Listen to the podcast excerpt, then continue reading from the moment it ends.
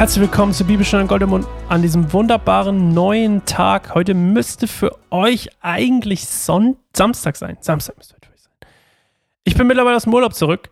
Hat sich gar nicht so urlaubmäßig angefühlt hier so am Schreibtisch. Ähm, aber Spaß beiseite. Wir lesen heute Judah und Tamar. 1. Mose 38, 1 bis 30. Untertitel Der Niedergang der Familie Judas und die Bestätigung der Wahl Gottes. Etwa um diese Zeit verließ Judah seine Brüder und zog nach Adullam, wo er bei einem Mann namens Hira wohnte. Dort begegnete er einer kananitischen Frau, deren Vater Shua hieß, und heiratete sie.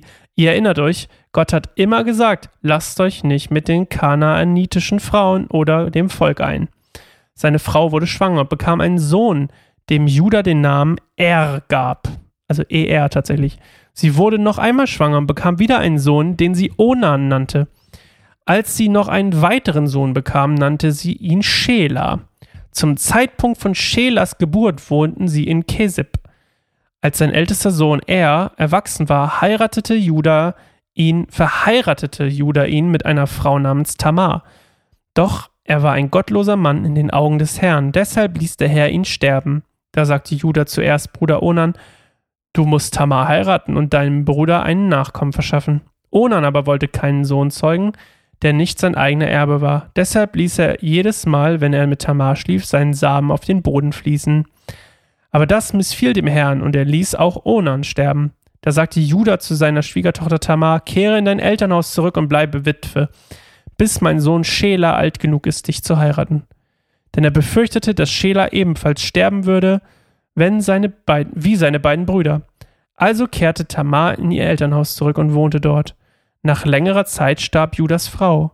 Als die Trauerzeit vorüber war, gingen Judah und sein Freund, der Adulam, Adulamiter Hira, zur Schafschur nach Timna. Als Tamar mitgeteilt wurde, dass ihr Schwiegervater auf dem Weg zur Schafschur nach Timna war, zog sie ihre Witwenkleider aus und verhüllte sich mit einem Schleier. Dann setzte sie sich vor das Tor von Enaim, das auf dem Weg nach Timna liegt, denn sie wusste, dass Schela inzwischen erwachsen war, sie ihm jedoch nicht zur Frau gegeben worden war. Judah kam vorüber und bemerkte sie, er hielt sie für eine Prostituierte, weil ihr Gesicht verschleiert war. Er ging zu ihr und forderte sie auf, lass mich mit ihr schlafen. Denn er wusste nicht, dass es seine Schwiegertochter war. Was gibst du mir dafür? fragte Tamar. Ich werde dir ein Ziegenböckchen aus meiner Herde schicken, versprach Judah.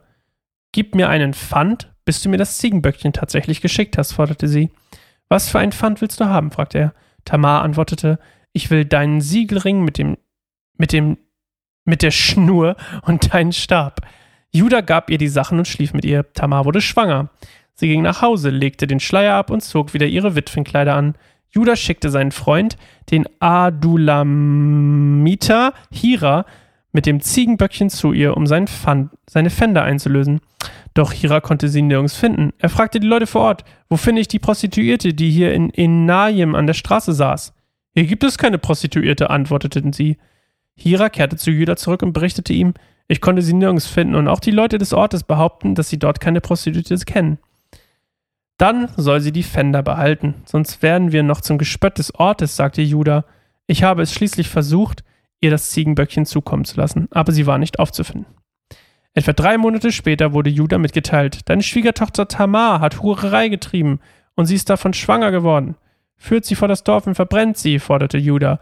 Doch als sie aus dem Dorf geführt wurde, sandte sie ihrem Schwiegervater die Fender und ließ ihm ausrichten, von dem Mann, dem dieses Siegel, diese Schnur und dieser Stab gehören, bin ich schwanger. Sieh doch, wem sie gehören. Judah gab zu, dass sie ihm gehörten und sagte, Sie ist mir gegenüber im Recht, denn ich habe sie nicht mit meinem Sohn Schela zur Frau, ich habe sie nicht meinem Sohn Schela zur Frau gegeben. Judah schlief nie mehr mit Tamar. Als die Zeit der Entbindung gekommen war, bekam Tamar Zwillinge.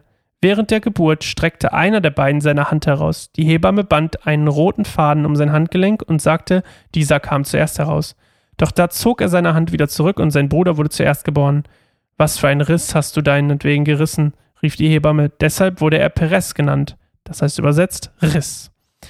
Dann wurde der Junge mit dem roten Faden um das Handgelenk geboren. Er bekam den Namen Serach, das heißt übersetzt Scharlach. Okay. Woo, that was, that was a lot. Also, ist ein bisschen off-topic eigentlich, weil es hier von Josef komplett wieder wegswitcht. Aber hier geht es eigentlich darum, dass Gott wieder einmal zeigt, dass sein Plan souverän darüber steht, was passiert. Gottes Plan, den Segen quasi, den, diesen, die, die, wie sagt man, ähm, den, wie kann man das nennen, die, die Linie des Segens sozusagen weiterzugeben von Judah auf seine Nachkommen, ähm, hat nicht funktioniert, weil die ganzen Kinder gottlos waren. Und Gott hat das nicht gefallen, sie mussten sie sterben. Ähm, und dann geht der Segen auf eine, eine magische Art und Weise, lustige Geschichte, auf die, auf die Kinder der Frau, auf die Kinder über, die Judah mit der Ex-Frau von seinen Söhnen hat. Uh. Und wieder das gleiche, was immer passiert. Gottes Wille passiert und der Ältere wird eigentlich zuerst, kommt er raus, ah, aber doch nicht. Und der Jüngere ähm, wird doch zuerst geboren und ist dann quasi der eigentliche Boss, wie auch immer. Und äh, Perez, also der als eigentlich zweites geboren werden sollte, der also nicht das rote Armband hat, ähm, trägt die Linie der Verheißung fort, also die, die Segnungslinie.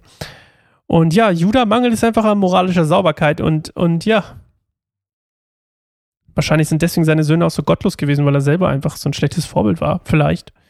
Äh, man sieht es ja auch daran, Mensch, der läuft da vorbei, sieht eine Frau mit einem Schleier und denkt sich, geil. Ähm, oh, du bist doch eine Prostituierte, oder? Cool. Ähm, naja. Das heißt übrigens, dieses Ding, was dahinter steht, das Prinzip, dass man den die Witwe des Bruders heiratet, ist Levirats-Ehe oder so. Ich glaube, Levirats-Ehe. Naja. Okay, wir hören uns morgen wieder zu einer neuen Folge. Morgen wieder mit Josef, wenn mir nicht alles täuscht. Ja, Josef in Potiphas Haus.